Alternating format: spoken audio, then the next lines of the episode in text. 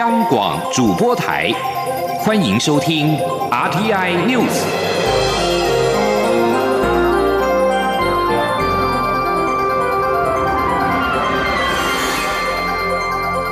听众朋友您好，欢迎收听这节央广主播台提供给您的 RTI News，我是张顺祥。在挪威的台湾留学生，为了争取身份认同权，决定将居留证国籍案上诉到欧洲人权法院。外交部发言人欧江安今天重申，外交部非常关心此案，也坚定的支持留学生的立场。接下来会依据留学生的意愿，提供必要协助。外交部另外再度呼吁挪威政府应该正视问题的严重性，并紧速更正错误。央广记者王兆坤的采访报道。针对台湾留学生居留证国籍栏被不当注记为中国的一审案件，遭挪威最高法院驳回一事，留学生已决定将此案上诉至欧洲人权法院。外交部发言人欧江安表示，台湾留学生对于身份认同权及欧洲人权公约相关规定的主张，外交部表示尊重，后续也将依其意愿提供相关必要协助。他说：“那学生呢？他认为。”这个挪威的一个中国政策呢，他认定这个呃台湾是中华人民共和国的一部分，但是问题是台湾的公民并没有中国的文件。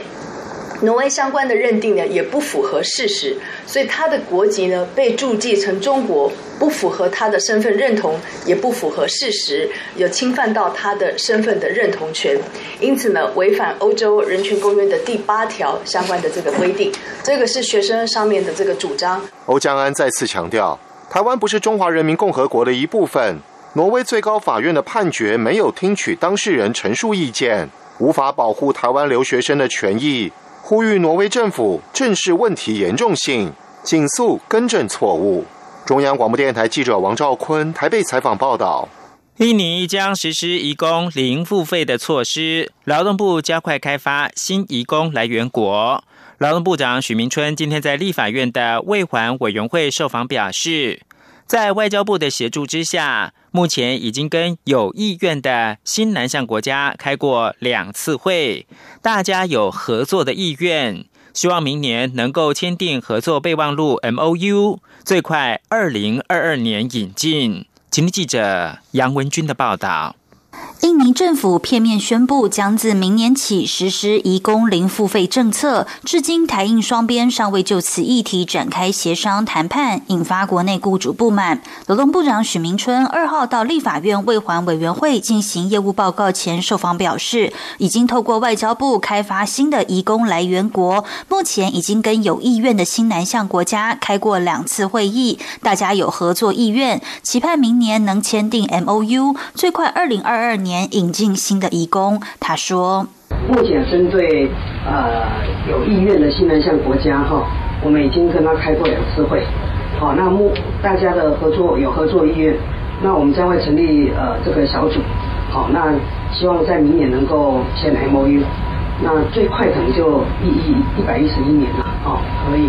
希望能够引进。至于是哪些新南向国家，许明春表示，因为牵涉外交谈判，容他先保留，等有进展再向社会大众报告。希望借由拓展新的移工来源国，让移工人力来源更多元，也可以减缓人力短缺的压力。中央广播电台记者杨文君台北采访报道。中央银行紧盯汇率频频的进场调节，引来监察院的关切。中央银行总裁杨金龙今天坦诚，收到监院来函，但只是了解情况。他也强调，央行对于汇率有稳定的职责。新台币升值压力大，央行近日天天坐镇汇市，祭出双防线的策略，为的就是稳定汇率。不过，意外引来监院的关心，也成为今天立法院财委会立委聚焦的议题。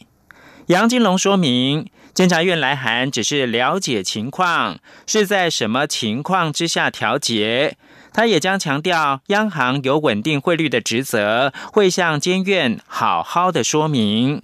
国民党立委赖世宝进一步关切，央行频频调节汇市，是否可能因此成为汇率操纵国？杨金龙表示，美国汇率操纵国报告应该在四月跟十月公布，但至今都还没有公布。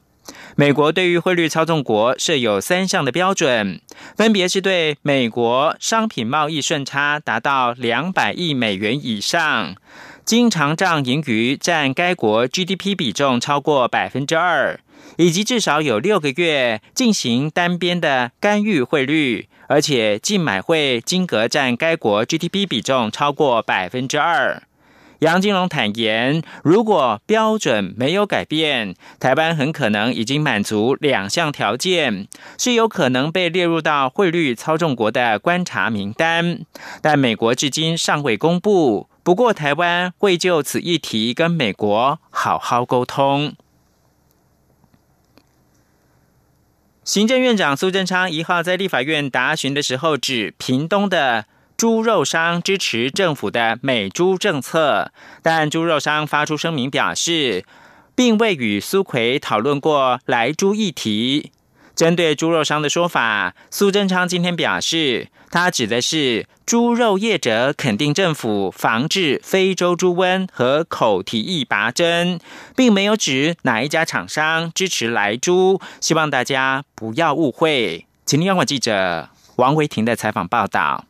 行政院长苏贞昌一号在立法院会与国民党立委蒋万安为了开放来猪唇枪舌战。苏贞昌表示，猪农支持政府的政策。他去屏东参访的信公猪肉也支持政府的美猪政策。不过，信公猪肉一号晚间发出声明表示，苏贞昌参访时全程未提及或讨论来猪议题，也没有所谓支持来猪的事情。且信公的董事长杨伯仁当天也不在台湾。针对信公猪肉的声明，苏贞昌二号受访时表示，上礼拜参访信公时提到，台湾养猪业者战战兢兢，非常努力，都很肯定政府防治非洲猪瘟和口蹄疫拔针，并不是说哪一家业者支持来猪。苏贞昌希望大家不要误会。苏贞昌说：“那他们都非常肯定政府守住非洲猪瘟。”政府口蹄拔针成功，让台湾的养猪业不但更有自信，而且更有机会出口来争取外汇，那生意更好。所以我讲的是这一段，他们支持政府这样子做，并不是指哪一家公司支持啊含莱克多巴胺的肉品进口，不要误会。保家集团卷入劳动基金弊案，媒体报道指保家蓝绿通吃，在苏贞昌担任台北县长时就有交集。苏贞昌今天回答媒体询问时表示，他不认识保家的董事长林成海，也没有与保家往来，希望外界不要以讹传讹。另外，时代力量立委王婉玉表示，行政院禁用中国资通讯产品，但是有国会联络人以华为手机寄资料给他。王婉玉认为，政院应该重新盘查，避免出现资安漏洞。对此，苏贞昌回应：世界各国都受到中国产品有资安疑虑的困扰，政院也有公布处理原则。如果政院同仁有做得不够周到的地方，会第一时间改正，并要求大家小心谨慎。中央广播电台。记者王维婷采访报道：中华人权协会今天公布网络票选出的二零二零十大人权新闻，前三名分别是《国民法官法》、二零一九冠状病毒疾病武汉肺炎的疫情监控与科技侦查法相关人权新闻。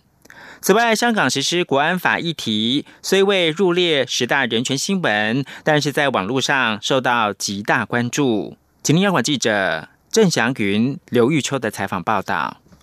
二零二零十大人权新闻的第一名，国民法官法三读。人民将与法官共同审判刑案。为唤起各界重视人权，中华人权协会与国民党立委李桂敏、林维洲等人二号举行记者会，公布由网络票选出的二零二零十大人权新闻。其中，《国民法官法》、武汉肺炎疫情下的监控措施、科技侦查法草案、法税改革、无薪假人数创十年新高，以及中天新闻换照等，皆入选为十大人权新闻。尤其司法。人权相关的议题最受到民众高度关注。针对十大人权权新闻之冠的国民法官法，中华人权协会司法法制委员会主委李怡光指出，未来每个公民都可能成为国民法官，与职业法官合审合判重大刑案，这对人权影响甚大，让人民的声音与力量进入保守的司法体系，确实是台湾司法制度的一大改变。希望说，由人民参与成为国民法官之后，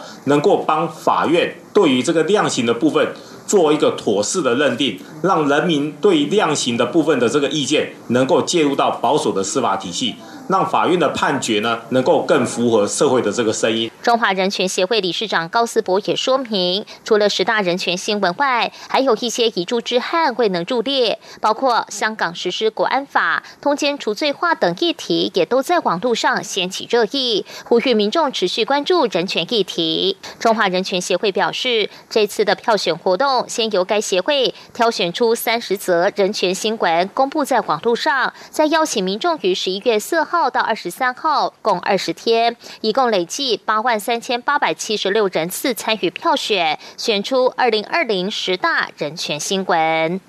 中央广播电台记者郑祥云、刘玉秋采访报道。国际新闻。美国国会助理一号表示，众议院预料将在本周通过限制中国企业在美国交易所上市的法案，除非这些中企能够遵守美国的审计标准。众议院预计在二号表决外国公司问责法案。法案当中规定，如果任何企业连续三年不配合美国上市公司会计监督管理委员会的审查，将禁止这些企业的证券在任何美国证券交易所挂牌交易。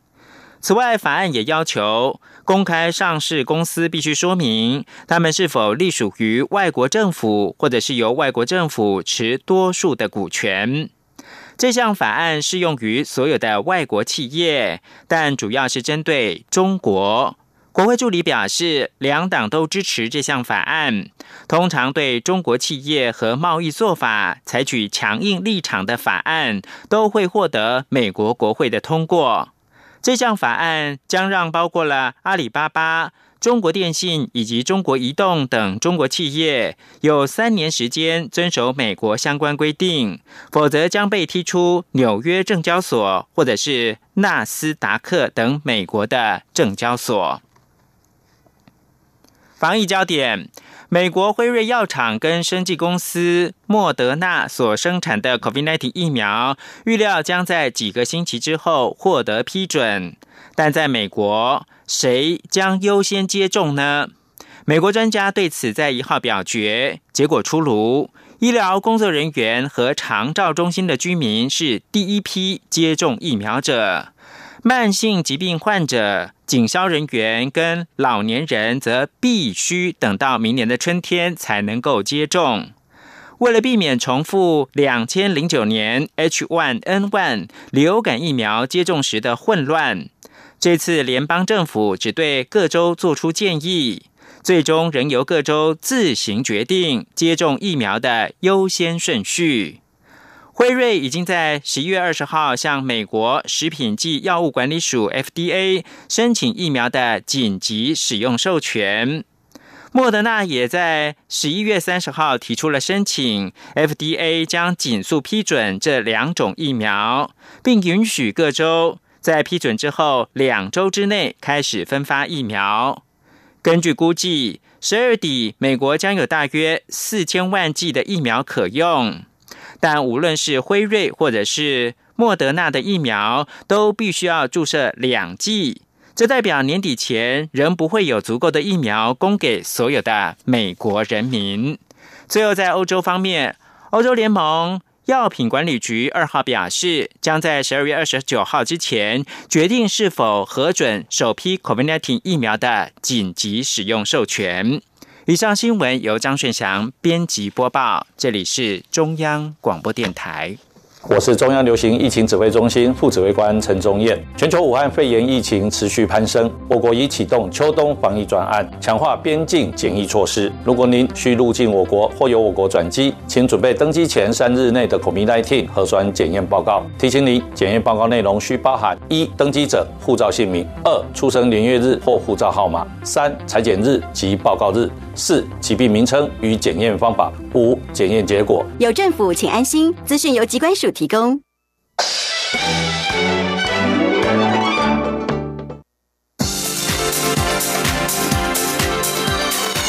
这里是中央广播电台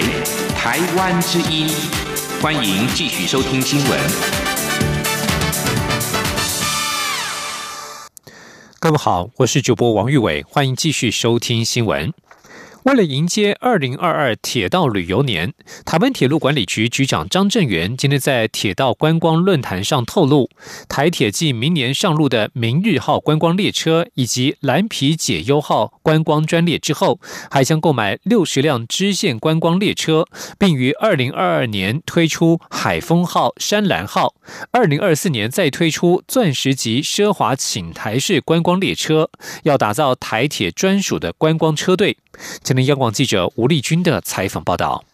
交通部将二零二二年定为铁道旅游年之后，随即成立台湾铁道观光协会，并于二号举办第一场铁道观光论坛。台铁局长张正元也在论坛上透露，目前行驶在南回线的蓝皮解忧号将于三十一号进场改装成观光专列，因此这一列没有冷气、只有电扇的普通快车，在最近掀起一。股怀旧抢搭潮。另外，获得世界设计首奖的台铁观光列车“明日号”则将于三十一号首航到台东，迎接明年元旦的曙光。张正元指出，未来台铁还将推出支线观光列车“海风号”“山蓝号”观光列车，甚至钻石级请台式观光列车，打造台铁专属的观光。光车队，他说：“台铁呢，观光车队建立非常的重要，所以我们也购买了六十辆的支线观光列车，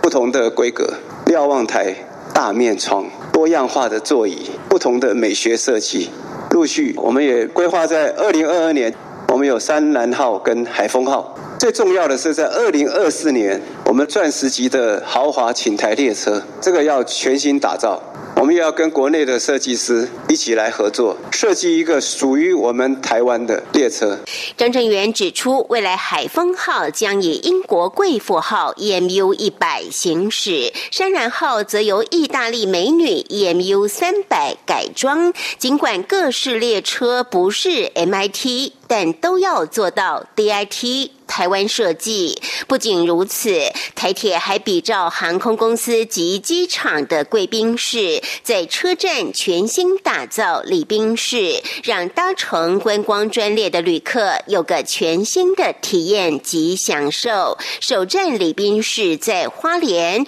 十二月三十一号就会开张。接下来还将把南港新屋日、新左营及芳寮陆续打造成区域铁道旅游。中心，并在车站设置礼宾室，建构出完整的台湾铁道旅游网。中央广播电台记者吴丽君在台北采访报道。而在台湾的影视产业方面，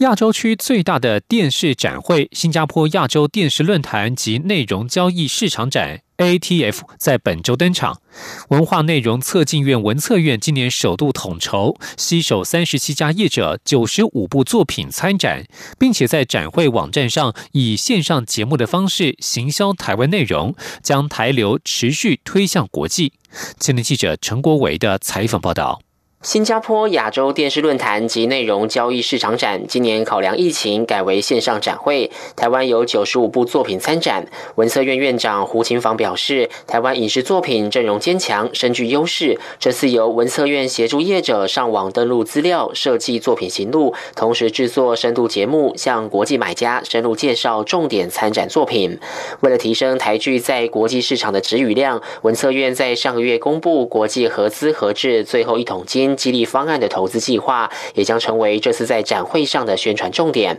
文策院董事长丁小金说：“我们看到，其实今年的台湾的市场交易并没有受到疫情的影响。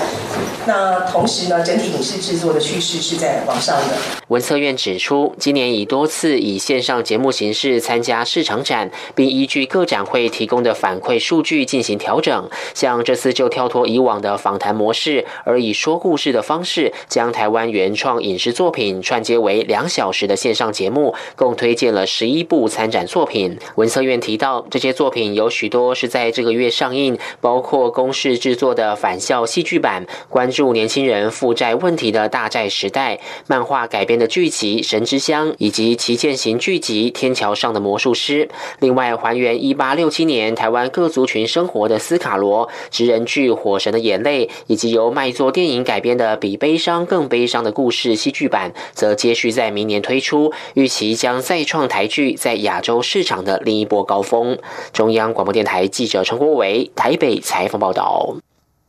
继续关注是环保议题。台湾近年来推动限塑政策，但环保团体绿色和平表示，根据统计，包括了塑胶袋、一次性饮料杯、塑胶吸管、免洗餐具等四大类一次性塑胶产品，这十年间的总用量反而增加了百分之二十二。呼吁政府扩大管制场所，也要加重减塑的力道。今天央广记者杨仁祥、刘品熙的采访报道。台湾从两千零二年开始推动限塑政策，目前供纳馆、超市、超商、百货公司、量贩店等十四大类业者，但塑胶袋的使用量依然惊人，在传统市场、小吃店仍然随处可见民众提着塑胶袋。绿色和平以经济部历年产销统计估算后发现，推动限塑历时最久的塑胶袋，在这十年的使用量增加百分之十一，而免洗餐具跟纸容器的使用量更是成长百分之三十七。绿色和平专案主任唐安说：“我们这一次的呃。”统计数据可以发现到，说免洗餐具还有纸容器这两项呢，它是现在呃在比较常见的一次性塑胶制品里面成长的幅度是比较高的哦，它是塑胶袋的呃三倍左右。那这两项呃一次性的塑胶制品，其实到目前为止并没有太多的限塑管制措施。人手一杯的手摇饮料也是一次性塑胶废弃物的主要来源。虽然政府从去年七月起规定连锁素食店、百货、购物中心等不得提供内用消费者塑胶吸管，但调查显示，有百分之四十二的民众认为应该扩大限塑场所，而且外带也不得使用，并有高达百分之六十九的民众认为应该提高自备环保杯的优惠，或是额外付费取得一次性饮料杯。唐安说。在这个部分，我们是建议说，呃，不只是内用，其实外带也可以把这样子的呃吸管先用的政策放到里面，因为其实呃时间一久，这个民众对于这个政策的习惯度其实是会提高的。台湾当年立下亚洲创举，要在二零三零年达到全面禁塑，但调查却显示，有八成的民众不知道这项政策。绿色和平呼吁政府禁塑纳管传统市场、小吃店，还有连锁饮料店，也要加重限塑力道，改善目前塑胶随手可得的泛滥情况。央广记者杨仁祥、刘品熙在台北的采访报道。关注财经消息。工具机工会今天串联国际半导体产业协会等八个工协会、研究法人，筹组跨产业联盟，推动半导体设备在地化。工具机工会理事长许文宪指出，将借由国际半导体产业协会取得专业认证，协助厂商切入半导体领域，初步锁定周边自动化设备，希望能在未来打入核心制程。另外一方面，也透过政府法人协助来培育相关人才，提升半导体材料与设备自主化的比例。预期两年之后要推升工具机产值两到三成。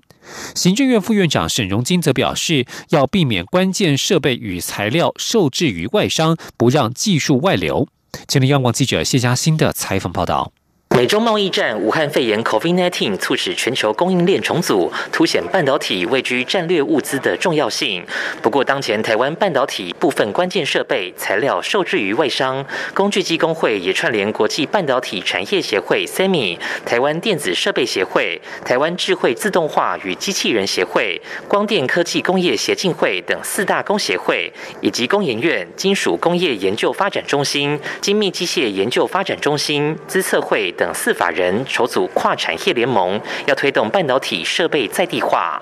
工具机工会理事长许文宪强调，半导体是台湾正国产业，此次催生跨产业联盟，就是希望由半导体发挥母机带小鸡效益，建立台湾特有的半导体及电子设备产业生态系。他并说明，联盟成员将透过 SEMI 了解半导体产业各项需求规格，并取得认证，打进半导体供应链，且会由周边自动化设备先切入，盼能逐步打进核心。此外，联盟也将借助政府法人力量，培养台湾半导体及相关产业所需人才，还要促进台湾在关键半导体设备原材料的自主化。他说：“那如果短时间在两年内有办法进入基本周边的话，我想对工具机产业应该增加二十趴到三十趴的业绩，应该不困难才对。”产值的意思，对产值。行政院副院长沈荣金也到场见证跨产业联盟成型。他在致辞时指出，过去业者将材料配方交给外商代工生产，连同最佳化参数也交出去，不但钱被外商赚走，竞争对手还可能透过外商取得这些机密，成为台湾先进制程技术外流的破口。政府今年协助国内业者开发设备，并导入台积电做实测验证，推动材料供应在地化。就是要避免关键设备与材料受制于外商，不让技术外流。中央广播电台记者谢嘉欣采访报道。继续关注国际消息，以色列轮替总理甘茨一号表示，他所领导的政党将支持反对党提出的解散国会法案。这个举动恐怕将使得以色列在两年之内第四度举行大选。以色列总理尼坦雅胡的右翼联合党所领导目前不稳定的联合政府，而甘茨的蓝白联盟正是这个联合政府的最重要伙伴。以色列在过去一年多里三度举行大选，但是不论是联合党或是蓝白联盟，都无法取得一百二十席国会当中的多数，稳定的联合政府一直难产。目前担任国会议长的甘茨表示，尼坦雅胡拒绝支持预算案，摆明了是想让以色列再度举行大选。批评者认为，尼坦雅胡借此让自己不必把总理的职位交移交给甘茨。甘茨透过电视发表演说，指出蓝白联盟将在二号投票支持反对党所提出的解散国会法案。如果法案获得通过，国会将决定新的选举日期。尼坦雅胡则是在推特公布影片，呼吁该茨不要支持解散国会，指现在应该要团结。美国国会两党议员在二号推出九千零八十亿美元（约合新台币二十二十六点二兆元）的疫情纾困案，以打破民主共和党针对小型企业、失业人口、航空业等产业提供新一笔疫情紧急纾困金而延续数个月的僵局。根据路透社报道，这项法案尚未写入法律，也尚未获得共和党及川普政府、民主党及总统当选人拜登或联邦参众议员的领袖支持。法案若是要通过，需要他们的批准。不过，一群保守派和温和派的国会议员已经表达支持，声称将呼吁更广泛的国会议员出来力挺。国会议员希望能够在十二月中完成今年的工作。但是他们仍需通过一项庞大的政府支出法案，否则各大机关可能将从十二月十二号起关闭。美国总统当选人拜登今天介绍他的高阶经济政策顾问团队，并且呼吁国会通过强而有力的疫情纾困方案。他也承诺下个月就职之后将采取更多行动重启经济。而美国受到疫情的冲击，出现了许多令人意想不到的影响。美国采牙医界调查发现，历时近一年的武汉肺炎 （COVID-19） 疫情等紧张的社会气氛，不止威胁生命健康，也对牙齿大有伤害。美国民众通报下颌疼痛及磨牙断齿的情况急剧增加。根据旧金山纪事报报道，一位四十岁的软体创业家潘迪，到今年九月为止，发生了同一颗牙齿的牙冠断裂三次的记录，让他犹豫不决，是不是要去找同一位牙医看诊。但是他的问题其实与压力有关，而且他还不是唯一的病例。美国牙医协会九月的调查显示，疫情发生之后，牙医师通报磨牙的病患增加了百分之五十九。牙齿断裂和颞颌关节症的患者增加了百分之五十三，另外牙周病患者增加了百分之三十，龋齿患者增加百分之二十七。牙医师表示，美国的疫情大选和种族紧张，太多事情让这个历史时刻变得高压，暗示咬牙暗示着承受压力，而过度咬牙会让牙齿断裂。以上新闻由王玉伟编辑播报。